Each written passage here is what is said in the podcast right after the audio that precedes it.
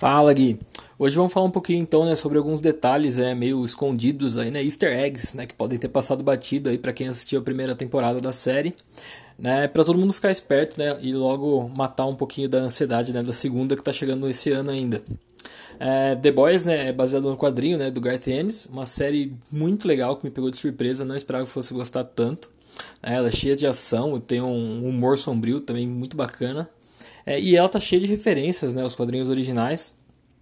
É, mas vou adiantando por aqui então que esse episódio né, tá cheio de spoilers. Então, se você não assistiu ainda, corre pro Amazon Prime.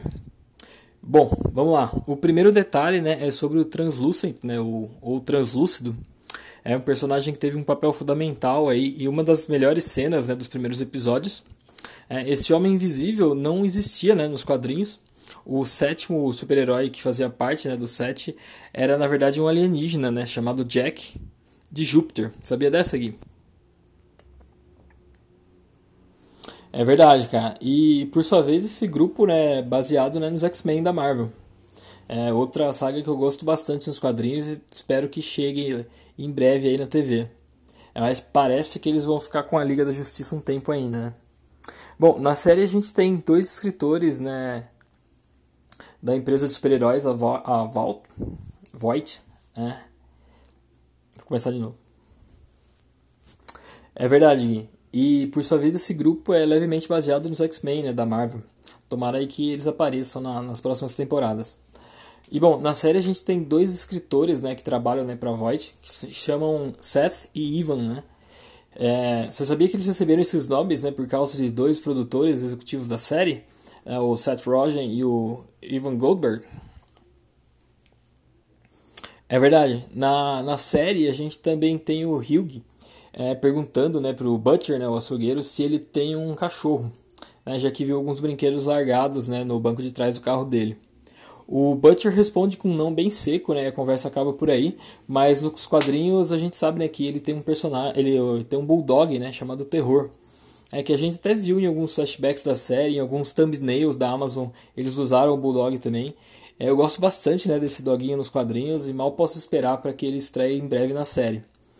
É, e isso deve acontecer muito em breve, né, já que o co-criador do seriado, né, o Eric Kripke, ele disse no Reddit que a gente pode esperar muito mais dele né, na segunda temporada.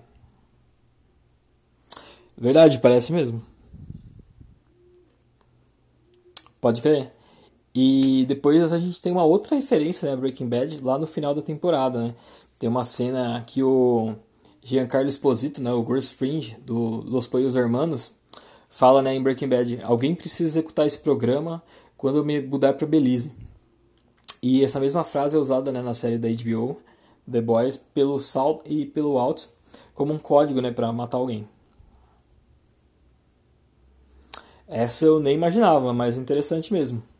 E bom, para finalizar, Gui, se você prestar bastante atenção, tem várias cenas dentro do seriado que dá para ouvir uma mosca zumbindo pelos episódios.